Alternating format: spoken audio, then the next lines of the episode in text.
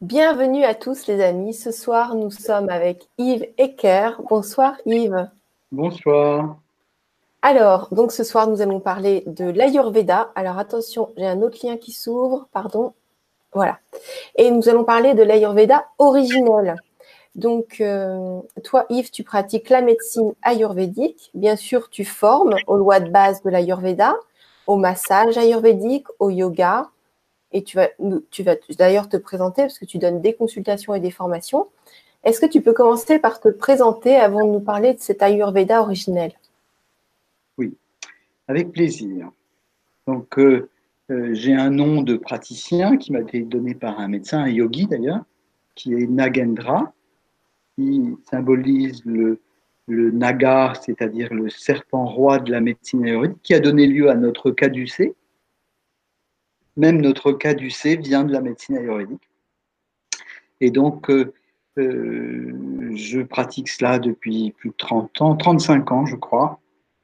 Euh, j'ai appris, pas à l'école, mais en pratiquant, en consultant avec un médecin ayurvédique pendant 15 ans, et avec des yogis. Que avec des yogis, le yoga et aussi un peu l'ayurveda avec des yogis. Que avec des yogis, pas avec des professeurs.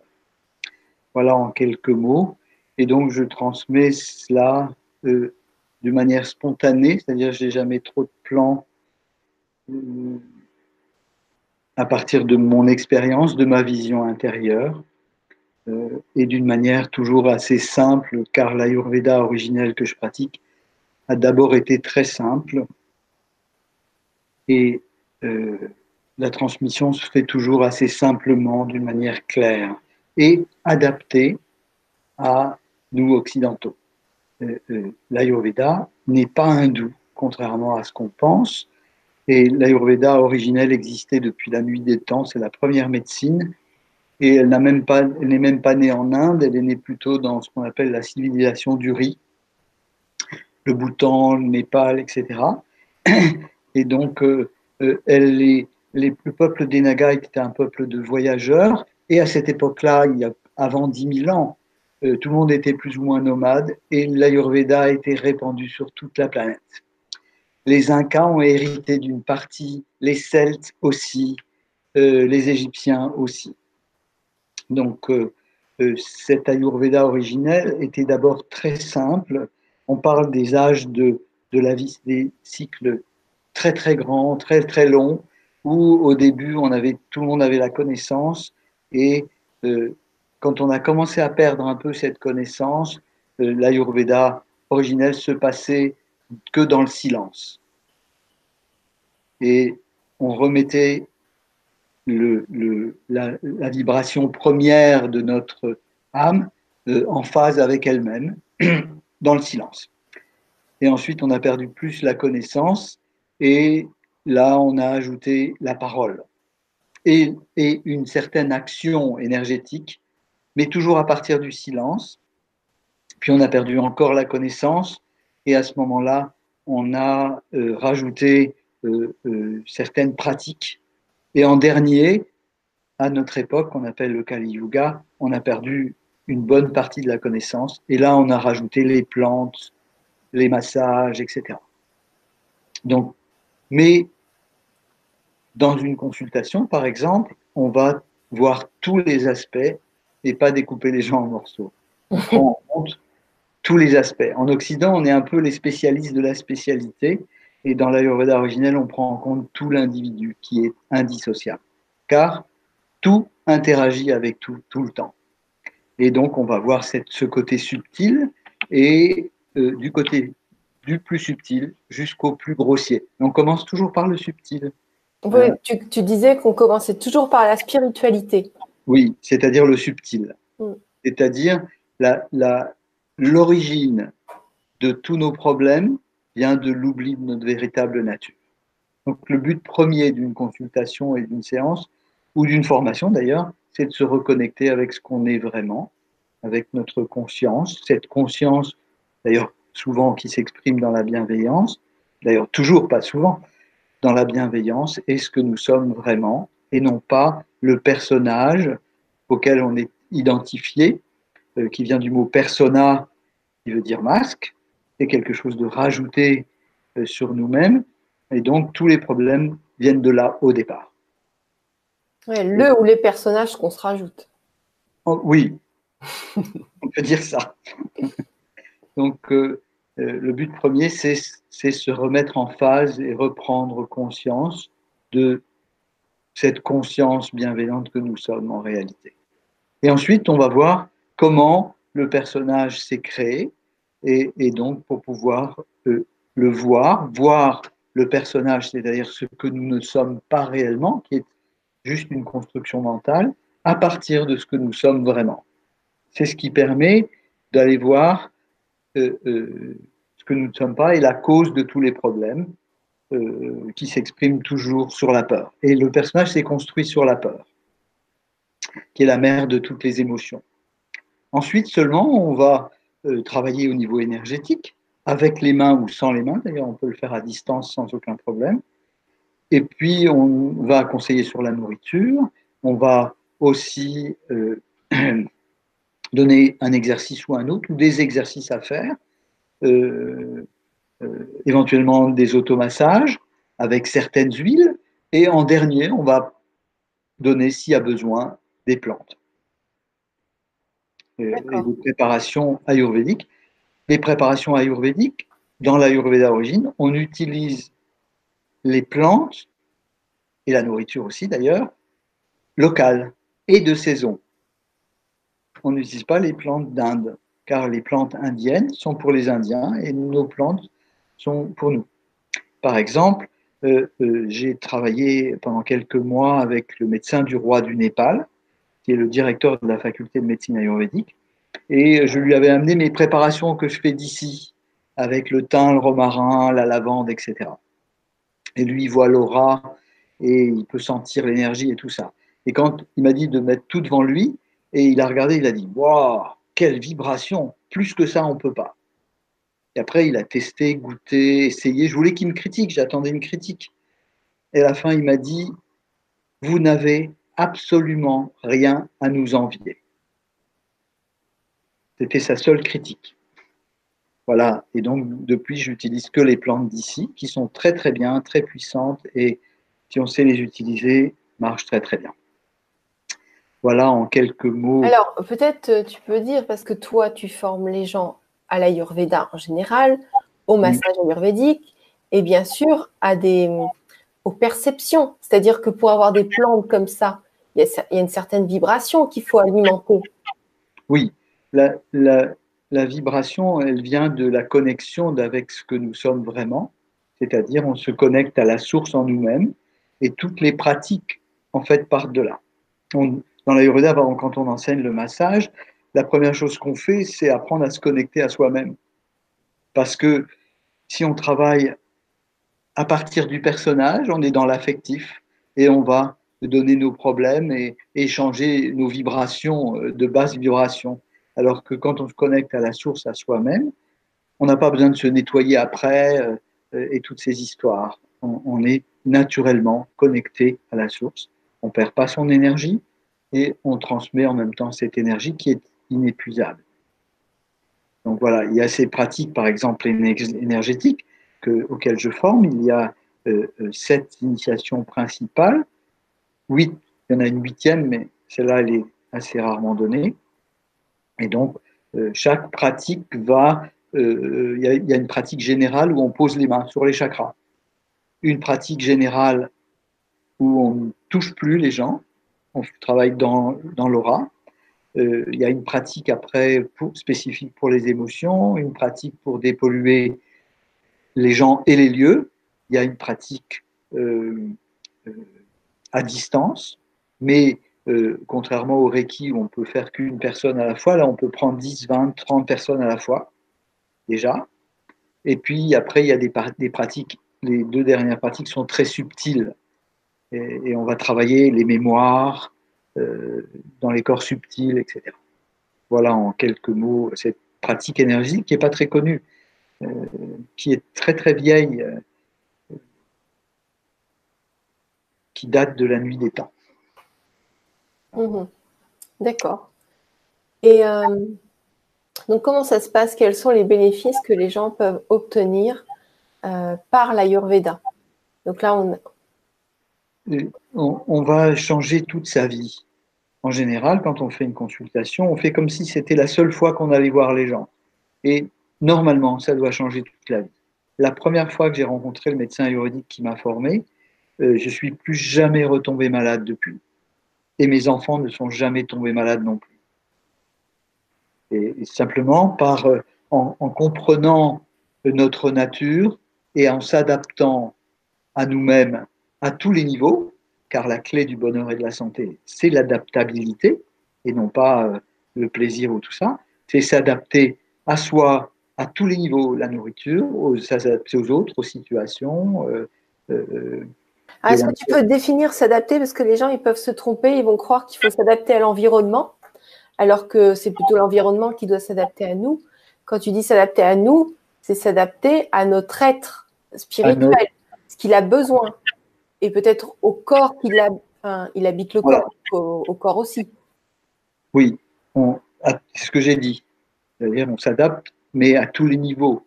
on adapte la nourriture qui est unique pour nous-mêmes, bah, parce qu'on est unique, et on va prendre une nourriture qui est adaptée à nous. Il n'y a pas de règle absolue pour tout le monde.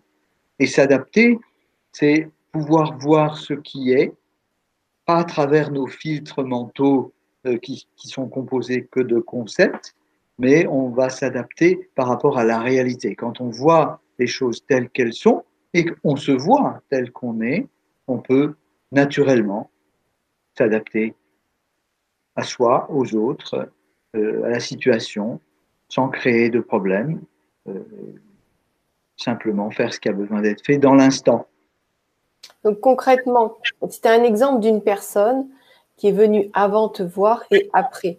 Ça veut dire, ça veut dire quoi? Ça veut dire que les gens, ils mangent pas les bonnes choses pour eux et qu'après, ils mangent les bonnes choses pour eux? Ça veut dire quoi concrètement? Par exemple Tout à fait, concrètement. On va, on va prendre un cas euh, concret avec la nourriture. Les gens arrivent souvent avec, euh, euh, en disant, moi, je mange équilibré. Alors, je leur demande ce qu'ils mangent. je leur demande qu'ils mangent une journée type. Et en fait, ce qu'on voit, c'est euh, que c'est pas du tout adapté à eux. Dans l'énergie, on peut sentir ce qui est juste ou pas. On peut poser des questions et avoir les réponses, un peu comme avec le pendule, mais un peu plus euh, intérieur. Et donc, euh, les gens mangent pas du tout équilibré parce que c'est le mental avec ses concepts qui a décidé pour le corps, au lieu d'écouter le corps. Parce que d'une part, ils ne s'écoutent pas, d'une part, ils connaissent pas les lois de base. Donc on va les orienter. Pour eux, c'est unique, il n'y a pas de règle absolue, on n'est pas végétarien ou pas, ou le contraire, euh, on n'est pas viandard non plus, on est ce qu'il faut être au moment. Là, pour chacun, c'est différent. Euh, une chose peut être bonne pour l'un, pas bonne pour l'autre. Elle peut être bonne à un moment donné de notre vie, pas à une autre. Alors on leur explique ça. On leur explique pour eux quelles sont ces faiblesses qu'on va, qu'on va pouvoir déterminer en faisant un bilan et leur dire en fonction de votre nature et de cette faiblesse, vous allez manger plus dans cette direction. On va leur expliquer euh, les effets de la nourriture sur le corps et euh, on leur apprend à sentir leurs besoins plutôt que de penser euh, pour le corps. Le, mental va chercher toujours des règles et des concepts à l'extérieur. Il va lire un bouquin et il y a un, gars qui a écrit ouais il faut être vegan et manger que des, fruits et légumes. Et, et pour les uns ça correspond, mais pas pour les autres. Il y en a, euh, ils lisent la macrobiotique, ils deviennent macrobiotiques. Mais c'est pareil, ça va correspondre à certains, pas à d'autres. Il n'y en a aucun système qui est valable pour tous. Tous sont adaptés ou pas à soi dans l'instant. Selon notre ethnie, notre âge, notre activité, notre tempérament, pourquoi pas le groupe sanguin, etc., euh, euh, etc. Et donc, il faut prendre en compte tous les paramètres et c'est ce qui permet de s'adapter. Et quand tu dis les gens ne connaissent pas les lois de base, ça veut dire quoi ça? Les lois de base, ça veut dire que l'univers est régi d'une manière extraordinairement intelligente, selon des lois qui sont toutes mathématiques d'ailleurs. Et, euh, le, le, créateur est, est un personnage, c'est pas un personnage, le créateur difficile de le nommer parce qu'il il est innommable, est infiniment créatif et en même temps, tout est infiniment précis et régi par des lois précises. C'est un paradoxe phénoménal. Quand on regarde ça, quand on a la vision de cela, ça donne le vertige. Ça paraît antinomique. Et pourtant, c'est incroyable. On dit le créateur, depuis que le monde est monde, ne s'est jamais répété une seule fois. Il n'y a jamais deux empreintes de main identiques. Il n'y a pas deux feuilles d'arbre identiques. Pas deux situations identiques. Et, donc, euh, il est infiniment créatif. On, a l'impression, vu de l'extérieur, que c'est le foutoir absolu. Mais euh, euh, en réalité, tout se passe d'une manière extraordinairement précise. Ordonnée. Moindre détail, ordonnée dans les moindres détails. C'est un paradoxe. Comment est-ce possible? Pour le mental, c'est incompréhensible. On ne peut en avoir que la vision intérieure, l'expérience. Et, c'est ça qui est intéressant. Les lois de base, euh, c'est connaître sa nature. Il y a au départ dans l'Ayurveda originelle trois éléments euh, euh, qui s'expriment. Et ça, ça fonctionne comme ça. Au départ, Dieu seul sait pourquoi le Créateur a envie de s'exprimer, de s'expérimenter autrement que de manière absolue. Et première chose qu'il crée, c'est l'espace. Dans cet espace naît une intention, une divine intention. Euh, et je le dis en souriant parce que je la ressens comme joyeuse, cette intention. Et c'est le premier élément dans l'Ayurveda. Le premier élément, et c'est le mouvement, l'air, pata. Et donc, cet air va, ne, rencontrant aucun obstacle, va s'accélérer de manière exponentielle et va créer de la chaleur. C'est le deuxième élément dans l'aéroda, le feu, pita, et avec ces deux éléments naît la nécessité de les compenser, de les apaiser éventuellement, de les contrôler, va venir le troisième élément, l'eau, kapha. Ces éléments en interaction constante vont créer toute matière, tout l'univers, en sept phases successives et non pas en sept jours, comme nous dit la Bible, car à, ce moment-là, il n'y a pas d'espace-temps. Ça ne peut pas être sept jours. C'est en sept phases successives qui vont créer les sept mondes, les archanges, les anges, etc., jusqu'à nous, jusqu'au monde matériel. Sept phases successives qui sont sept fréquences vibratoires. Et tout dans l'univers va être à dominante de cette fréquence vibratoire. Chacun, on peut diviser le, genre humain en sept groupes, les plantes en sept groupes. Tout est divisé dans ces sept vibrations, qui est la fréquence, notre fréquence de vibratoire dominante. Et donc, de connaître cette fréquence, euh, et chez soi et chez les autres d'ailleurs, on peut la reconnaître chez les autres, et pour moi a changé ma vie parce que euh, tout d'un coup, je me suis rendu compte que euh, c'était normal que les autres fonctionnent pas comme moi, comme mon petit moi, qui veut toujours que les choses soient comme il voulait qu'ils soient, que les choses soient, et que quand elles n'étaient pas comme, comme elles étaient, il se mettait à souffrir, ce petit moi. Alors, euh, ça amène, ça m'a amené une ouverture d'esprit et une tolérance extraordinaire, parce qu'il y a cette compréhension de l'autre et que l'autre fonctionne différemment, et c'est normal. C'est son énergie. Ça, c'est déjà fantastique. Pour, on parlait d'adaptation tout à l'heure. Euh, euh, s'adapter à l'autre quand on, le comprend, quand on le connaît, qu'on est capable de l'écouter un peu plus profondément que la surface. C'est extraordinaire. On peut s'adapter à lui parce qu'on le voit tel qu'il est, pas tel qu'on voudrait qu'il soit. Déjà, à ce niveau-là, c'est intéressant de s'adapter. Et on va plus créer de conflits avec les autres parce qu'on sait que c'est normal qu'ils pensent autrement et qu'ils fonctionnent différemment.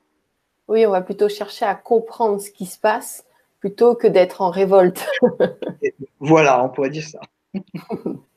voilà, c'est intéressant. Cette, et, donc, euh, euh, on peut, une fois qu'on connaît les lois de base, on peut interpréter toute chose selon ces lois, car tout est régi par ces lois. Par exemple, prenons un exemple concret. J'avais un ami qui était musicien. J'arrive chez lui et il était en train de composer un morceau. Il me dit, je lui dis, qu'est-ce que tu fais? Il me dit, il était en train de s'énerver sur sa guitare et, je lui dis, qu'est-ce qui t'arrive? Il me dit, euh, c'est l'anniversaire de ma copine demain et je voudrais lui faire une chanson d'amour. Et j'y arrive pas énervé là-dessus. je lui dis, ben, alors dis-moi, euh, quelle note tu utilises euh, et tout ça. Il me regarde, il me dit, mais pourquoi tu me demandes ça? Tu n'es pas musicien? Je dis, non, je ne suis pas musicien, mais donne toujours. Donc il me donne les notes, car les sept fréquences vibratoires correspondent aux sept notes, aux sept jours, aux sept couleurs, etc. Et moi, je connais les lois, je ne connais pas la musique. Et je sais quelles sont les, notes qui correspondent à l'amour, quelles sont les fréquences, etc. Donc, je prends les notes et je lui dis, mais il manque, en dominant, telle note et telle note. Il me regarde, c'est bizarre. Puis il essaye. Dis, mais c'est tout à fait ce que je voulais. Et, il était très content. Il m'a dit, il faut que tu m'expliques là, parce que tu n'es pas musicien et tu arrives à me donner des conseils sur la musique. Bah oui. C'est pareil pour la peinture, c'est pareil pour la nourriture, c'est pareil pour toutes choses, car toutes choses sont régies par ces lois de base du 3, 7. Et après vient le 5, c'est pas dans l'ordre. 3, 7, 5. Et après 12. Etc. Dans le corps, il y a 7 chakras, mais il y a 84 000 méridiens. Nadi. Tout est précis. 84, c'est 7 fois 12. Etc. Donc, euh, quand on connaît euh, chaque tempérament, par exemple, va avoir un siège, un point fort et un point faible. Quand on connaît quand tu dis chaque tempérament, ça veut dire quoi? C'est à partir des couleurs, c'est à partir des éléments, c'est à partir de quoi? C'est quoi le tempérament? La question, si c'est la question que tu poses, est de comment le déterminer ou qu'est-ce qu'est le tempérament? Le tempérament, c'est une fréquence vibratoire. Mmh. Hein? Une fréquence vibratoire. Il y a des gens qui sont dynamiques, des gens qui sont un peu ramollos, des gens qui sont, etc. Voilà, c'est ça que je voulais savoir. Des gens créatifs, il y a des gens euh, euh, euh, qui, sont très lents, très costauds, etc. Alors on peut les déterminer, ces tempéraments, de manière en observant le corps, en observant les yeux, en observant la, en écoutant la voix, en sentant, en regardant la dynamique de la personne. Euh, sa fréquence vibratoire, euh, et ceux qui sont expérimentés arrivent à voir l'aura. Et là, à partir de là, on peut déterminer le tempérament de la personne. Et quand on connaît son tempérament, on va euh, savoir quel est l'organe qui est fort en nous, quel est l'organe qui est à surveiller, qui est faible. Et donc, on va orienter notre nourriture en fonction de cela. Adapter à notre culture, à l'endroit où on est, On ne va pas prendre euh, de l'ananas, comme il nous est dit dans les livres sur l'Ayurveda, qui sont des traductions de l'Ayurveda hindou. Euh, pour les hindous, pour un tempérament feu, ils vont dire manger de l'ananas, manger ci, manger ça. Mais nous, on n'a pas d'ananas, on ne va pas manger d'ananas. Donc c'est adapté à nos plantes, à notre nourriture ici, ce que nous donne Mère Nature.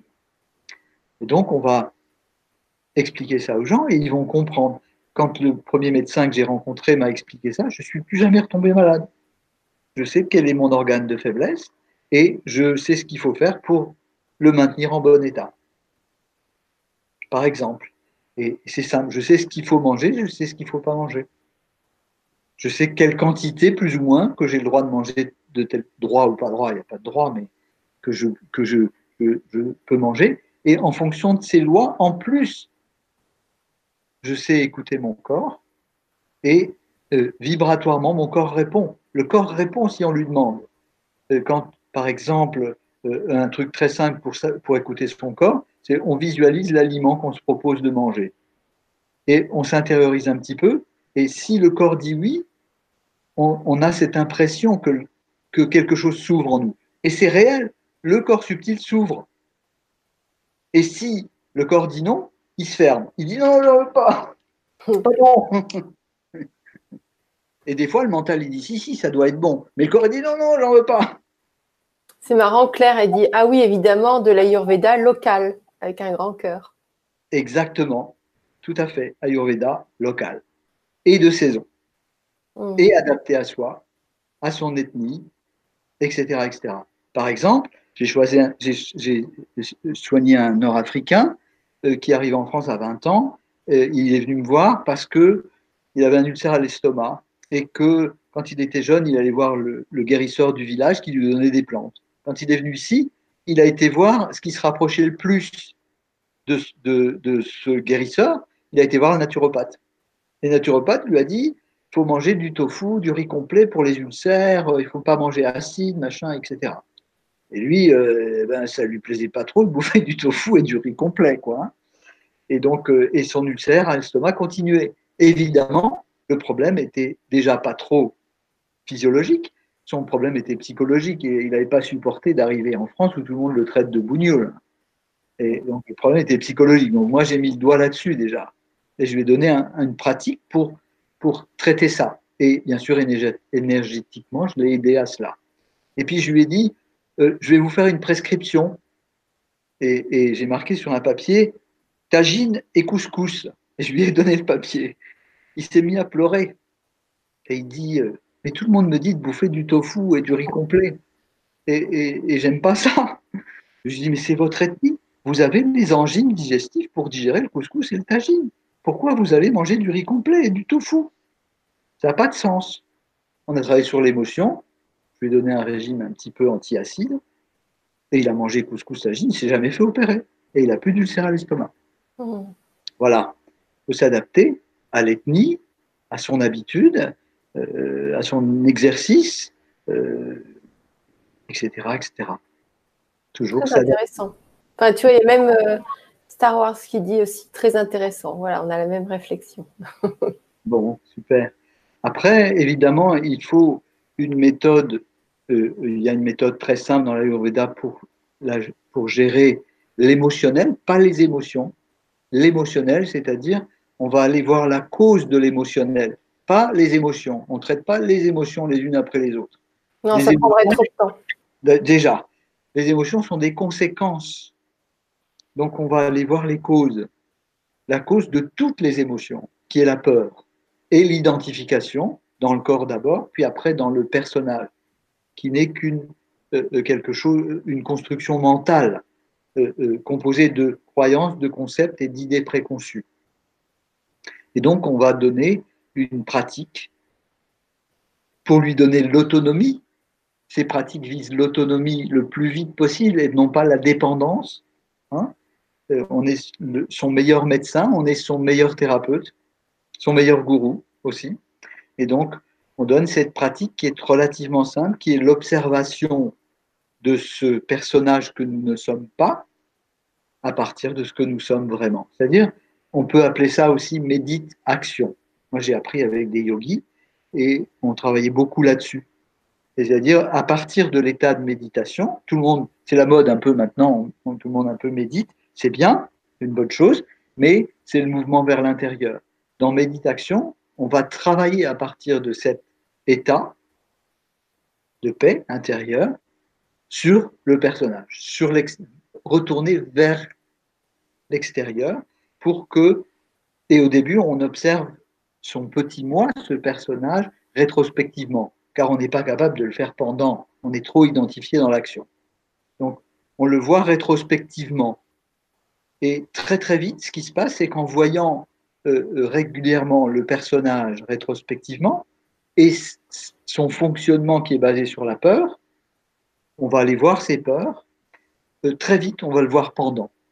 Et le problème devient le moyen de se reconnecter à soi-même. À chaque fois qu'on va voir quelque chose qu'on voit rétrospectivement en état de, de méditation, on y retourne un temps soit peu vers soi-même et de tout d'un coup, il n'y a plus rien à faire car la peur n'est pas réelle. Le bébé, il a raison d'avoir peur parce que si on ne s'occupe pas de lui, il va mourir. Mais on n'est plus des bébés. Oui, il faut regarder la situation telle qu'elle est et pas comme elle était dans le passé, quoi. Exactement. Le, le, le bébé a besoin d'être rassuré par cinq choses pour donner un petit aperçu de cette pratique. Il est rassuré par la présence de sa mère, sa vibration, car il a la même. Il correspond, ces cinq choses vont nourrir ou pas les cinq éléments dans le corps. La fréquence vibratoire, qui correspond à la gorge, l'élément espace. Éther. L'amour de sa mère, la chaleur du corps de sa mère et le contact cutané, qu'il connaît bien parce qu'il était dedans, le plaisir qu'il a à et la nourriture chaude et sucrée qui sort de son sein. La plupart des êtres, m'a dit un des yogis avec lequel j'ai travaillé, m'a dit l'humanité est encore au stade du bébé. On court toujours après ces cinq éléments. Personne ne conçoit de vivre sans être aimé, sans avoir du plaisir, sans être entouré. Et il n'y a pas de mal à ça, on est là pour ça, pour jouir de la vie. Mais le problème, c'est qu'on vit cela comme vital. C'est-à-dire, si je ne l'ai pas, je vais mourir. Voilà, c'est ça, ça le danger pour nous parce que on, se met des barrières tout seul, en fait. Exactement. L'expression qui exprime bien ça, c'est à midi moins 5, tout le monde dit Je meurs de faim. J'adore cette expression. Je meurs de faim. Mais avant de mourir de faim, il faut attendre au moins 45 jours, ceux qui n'ont pas de réserve. Et ceux qui ont des réserves, plus que ça. Et la différence entre la réalité et le mental est de 45 jours. Si je puis dire, c'est une image. C'est l'émotion, la peur n'a pas plus de réalité que ça. C'est intéressant ce que tu dis parce que pour ceux qui ont déjà expérimenté le jeûne, bon, moi je jeûne pendant une semaine, deux fois par an. Avant, on m'aurait dit tu ne manges pas pendant une journée. J'ai dit impossible, ce n'est pas possible. Et, oui. et j'ai vu que je ne mange pas pendant sept jours et je ne suis pas en danger. Donc maintenant, si, si je manque de nourriture et que j'ai pas à manger pendant un ou deux jours, je ne me fais pas de soucis particuliers puisque ça fonctionne très bien. Au contraire. Et au contraire, voilà, c'est mieux. Et ce que je voulais dire, c'est que j'avais lu euh, un livre il y a un moment et il expliquait que quand le corps commençait à avoir faim, c'était intéressant de laisser au moins 20 minutes euh, comme ça, parce qu'il commençait à lancer le processus de détoxination euh, avant, de, avant de manger. Donc, ça lui laisse le temps de dire attention, on va lancer l'assaut, on, va on va se lancer les fonctions pour détoxiner tranquillement, pour préparer le corps. Et aussi, euh, il commence à sécréter les sucs digestifs. Voilà, c'est ça. C'est ça le, le, fait de se dire bon, bah, je vais commencer à détoxiner, il se prépare, quoi. Euh, oui. Quelque part, c'est intéressant. Il ne faut pas manger dès qu'on a faim, il faut attendre un petit peu. et faire face à la peur qu'il y a derrière, qui mm. paraît un monstre énorme, et qui en réalité n'est qu'une illusion. Oui, une mémoire. Oui. Et qui, n'est qu'une mémoire. C'est intéressant parce que là, on en parle rationnellement, on est tous d'accord. Mm. Mais euh, il y a quelque chose qui nous rattrape, on se dit oui, mais quand même, moi, c'est différent. Ou voilà. Il y a des gens qui, tant qu'ils n'ont pas expérimenté, qu'ils n'ont pas la prise de conscience, ils peuvent que le regarder intellectuellement, ce qu'on peut comprendre tout à fait. Hein. Tout à fait. Mental, mentalement. Voilà, mentalement. Mental et ses concepts, et, et mental ne peut pas concevoir cela. Alors, il y a Claire qui dit l'ethnie, ça peut être compliqué. Moi, je suis un quart afro officiellement. Où est-ce où est-ce que l'endroit, alors je ne sais pas ce qu'elle a voulu dire, où est-ce l'endroit où on est? né euh, euh, C'est un mix de tout. Il faut mixer un peu tout, c'est-à-dire un peu, un peu d'Afrique, un peu l'endroit où on est né, un peu là où on vit. Il faut faire un, moyen terme entre tout ça. Évidemment, si on, habite, on est né dans un pays chaud et qu'on va dans un pays, habiter dans un pays froid, euh, euh, il faut un peu s'adapter au pays froid, mais garder un peu le type de cuisine qu'on mangeait là où, de là où on vient. Mais quand même, pas manger les mêmes choses. On va pas manger euh, des mangues qui poussent en Afrique ou des bananes que, alors qu'on va habiter dans le nord de la France. Mm. Ça marche pas. C'est intéressant ce que tu dis parce que moi, j'ai eu la chance d'habiter dans beaucoup de pays. Et en fait, euh, quand j'étais à l'étranger, principalement en Asie, je mangeais beaucoup de fruits ou de choses comme ça. Et c'était complètement adapté. Quand je suis revenue en France en hiver, j'ai continué de manger ça parce que ça me convenait. Et j'avais de l'acide dans le ventre, j'étais ballonnée, je ne comprenais pas ce qui m'arrivait. Mon corps avait froid il demandait autre chose. Et mon naturopathe, il m'a dit, bah non, mais faut que tu manges, t'arrêtes tous les fruits, euh, faut que tu manges plus du tout ça. Et j'étais complètement perdue parce que je me dis, mais c'est quoi ce truc euh? Et en fait, j'avais pas la même température. Ben oui. pas dans le même pays. Bien sûr. Donc, il était bien éclairé ce, ce naturopathe. Comment Oui, c'était judicieux de, de, dire ça, parce que c'est vraiment ça. Quand je voyage, euh, euh, je m'adapte toujours. Euh, je vais souvent dans les pays chauds. avant de partir, par exemple, je vais à Noël. Prenons un exemple concret. À Noël, j'ai donné beaucoup de formations à l'île de la Réunion, par exemple. Et j'y allais à Noël. Là-bas, c'est l'autre hémisphère. En plus, quand c'est l'hiver ici, c'est l'été là-bas. Hein. Donc, il faisait très chaud. Je partais à Noël pour faire des formations à La Réunion. Trois jours avant de partir, ou même une semaine, je mange plus de viande, euh, je mange léger, que des légumes et des choses comme ça. Par contre, je sors pas pour pas prendre froid. J'arrive là-bas, je mange des fruits tout de suite et je supporte très bien la chaleur. Avant de repartir de là-bas, ce que je fais jamais en temps normal, je mets, je mets la clim à l'hôtel et je commence à manger, euh, je recommence à manger de la viande et des choses un peu plus lourdes, plus réchauffantes. Et quand je rentre en France à Noël, il neige ou il fait froid et je supporte bien le froid. Ah, intéressant. Ouais, ouais. Tu te prépares. Mhm. Voilà. J'attends pas de subir, je, je, me prépare. Voilà comment, comment on peut faire ça. D'accord. Bah après, c'est ce que disait Yves, hein, de vous écouter. faut tester pour s'écouter, en fait. C'est ça le truc. Moi, j'ai texté des trucs, comme vous avez vu tout à l'heure, et ben, j'ai vu qu'il fallait changer des choses. Donc, on, change au fur et à mesure du temps. Voilà. Mm. Alors, euh, oui, euh, je crois que c'est Bernard qui dit c'était dans sa carte mémoire quand tu parlais du couscous tout à l'heure. Oui, c'est ça, de la tagine, pardon. Oui. tagine. Donc, euh, est-ce que tu as d'autres informations intéressantes à nous communiquer avant que je te donne le mot de la fin et avant que je te demande de, nous dire ce que tu fais? Je ne sais pas. Qu'est-ce que, est-ce qu'il y avait peut-être une question? Alors, euh, les questions qu'il y avait, je les ai prises. Si vous avez d'autres questions, ben, vous pouvez les écrire dans le chat. Et euh, en attendant, je vais te demander ton actualité. Euh, qu'est-ce que, parce que je sais que tu donnes des consultations.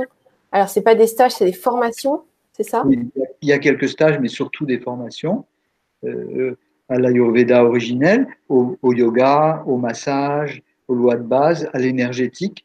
Mais dans toutes, on apprend les lois de base de l'Ayurveda. D'accord. Et euh, ça se passe en France? Oui, ça se passe euh, soit à Paris, soit euh, à, près d'Avignon, chez moi. J'ai un, lieu avec une salle et tout ça. Donc, ces formations sont ouvertes à tous. les formations de yoga, de massage, par exemple, commencent cet été. L'énergétique un peu plus tôt. Il faut regarder mon site, Ayurveda Naga, oui, les infos sont sous le. Ah oui, donc voilà. Et, n'hésitez pas à me contacter pour avoir des renseignements, me parler au téléphone. Euh, je réponds toujours. Ou je rappelle si je ne suis pas disponible dans l'instant. D'accord. Alors, tu vois, il y a, y a d'autres questions. Il y a non mais C'est très marrant. C'est le pseudo qui dit Que pensez-vous de la monodiète de pommes Intéressant. Alors, je, n'en pense rien du tout car euh, euh, elle peut être très bien pour certains, à certains moments donnés euh, dans l'année et à d'autres ne pas du tout correspondre. je ne pourrais pas dire que c'est bien ou pas bien. C'est adapté ou pas à soi dans l'instant en fonction de la saison, de son âge, son tempérament, etc. Ça peut être très bien pour certains, mais pour d'autres, ça peut ne pas être du tout adapté. Ça dépend quelle est ta recherche, parce que euh, la pomme contient de l'acide malique, donc qui fait euh, l'acide malique décolle les petits euh, résidus qui sont collés aux parois intestinales. Donc c'est intéressant parce qu'après on a une meilleure assimilation. Mais par contre, il faut faire très attention à l'émail des dents parce que c'est très acide. Donc voilà, faut savoir, faut savoir comment, quand c'est des fruits, faut savoir comment faire parce que ça, ça crée une érosion sur les mailles des dents. Donc, faut, voilà, faut être vigilant. Et déjà, une, une, une chose à ne pas faire, c'est pas faire ça l'hiver. On doit faire, si on fait une cure de pommes, en, en admettant que ça nous corresponde, euh, il faut la faire en saison où on cueille les pommes, pas où on les sort du frigo ou, de la cave. Il faut, le faire au moment où il y a des pommes sur les arbres. Déjà. Tout à fait. Et toute monodiète ou, ou, ou etc., c'est adapté à certains, pas à d'autres. Donc il faut savoir choisir quelle est la meilleure façon pour soi. Oui, il y a Dropadi qui dit Est-ce que vous prenez les sept poux? Euh, J'ai pris les poux pendant dix ans jusqu'à ce que je commence à y arriver car c'est très difficile. Et quand j'ai commencé à y arriver, j'ai plus besoin de les prendre. Je peux percevoir ce qui se dégage de la personne, c'est les vibrations et les déséquilibres sans prendre les poux. donc, ça permet d'aller plus vite et d'une manière plus claire, plus globale aussi. D'accord, merci. Ou c'est difficile quand même. Oui. Pour une raison, d'abord parce que c'est subtil et parce qu'on mélange souvent dans l'époux le tempérament et, et, la pathologie, le déséquilibre. C'est difficile. Mhm. D'accord. Il y a Annie qui dit Donnez-vous des consultations à Paris Oui. Euh, le, centre Yog Sansara euh, organise des, formations pour moi et des consultations à Paris, une fois par mois. Ah, d'accord. Donc, il faut aller sur ton site pour ça, ou t'envoyer un message à la limite. Ou un message, ou alors aller sur le site de Yog Sansara. Très bien. Euh, Aurélie qui dit L'Ayurveda est une vraie philosophie de vie. On peut juste donner des conseils à un moment donné pour une situation T. Surtout, il faut évoluer avec le temps. D'accord. Parfait. Super. Donc, euh, euh, non mais oh qui nous dit Merci beaucoup pour les infos. C'était pour nettoyer mon corps après l'arrêt du tabac. Ah Donc là, tu peux faire le nettoyage du foie. Euh, j'ai fait une vidéo sur la chaîne Gwenoline TV, très intéressante. Et puis, tu peux faire aussi un jeûne ou boire beaucoup d'eau. Qu'est-ce que tu en penses, toi, Yves? Et, et, surtout faire des exercices de respiration. Mmh, oui, exactement. Dans le yoga, il y a tout un tas d'exercices de respiration qui sont très bénéfiques pour ça. Et tu peux faire un, ne pas manger juste pendant une journée si tu veux nettoyer. Enfin, il y a plein de techniques. Parce que je, c'est, cette personne-là qui parlait de la monodiète. Donc, il y a pas mal de trouver, faut trouver celle qui nous correspond le mieux. Mmh. et ça aide bien. Mais en tous les cas, c'est toujours très utile de faire des respirations dynamiques euh, euh, qu'on apprend dans le yoga. Ouais, en tout cas, bravo pour l'arrêt du tabac. Ça va t'aider sur plein, plein d'aspects de, ta vie. Euh, alors, Franck qui dit Pouvez-vous nous écrire son site dans le chat? Mais tu l'as dans la barre d'infos de la vidéo. il suffit juste que tu regardes dans la description. Et si vraiment tu trouves pas, je te le mets dans le chat, il n'y a pas de souci. Euh, donc, euh, Baptiste qui dit Ok, donc euh, bah, c'est tout. Parce que qui dit Tu fais quoi d'autre dans ta vie? Donc, ça veut rien. Ah oui, ça m'est adressé. tu ne travaillais pas suffisamment là. c'est très drôle comme question. parce que vous pensez peut-être que ça dure qu'une heure le direct, mais derrière, il y a plusieurs heures de travail. Voilà, pour la petite info. Mm. Donc, euh, merci beaucoup, Yves. Euh, merci beaucoup. grand plaisir. Pour l'information-là. Tu as une très belle vibration. C'est très agréable d'être avec toi. Et même mm. quand il y a des soucis techniques et tout, tu es très calme, très zen. Donc, c'est hyper agréable. Et puis, les amis, merci à vous pour tous vos témoignages et vos commentaires. Ça, ça va sûrement aider d'autres personnes qui regarderont la vidéo après. Et avant de donner le mot de la fin à Yves, comme ça, tu as le temps de chercher le mot de la fin. Euh, ben, je peux vous proposer d'aller, euh, si vous aimez le contenu, vous abonner à la chaîne Gwenoline TV. Comme ça, quand vous allez voir un direct qui passe, vous allez sûrement le voir et en être informé. Voilà, donc je te donne le mot de la fin, Yves. Le mot de la fin, c'est soyez vous-même. Et pour être soi-même, il faut euh, aller observer à l'intérieur de soi et voir à partir de là ce qu'on n'est pas, c'est-à-dire ce personnage. Mm. C'est l'essentiel de la vie. Et à part ça, jouissez pleinement de toute chose. Oui, soyez heureux. Merci beaucoup. On vous embrasse. Avec plaisir.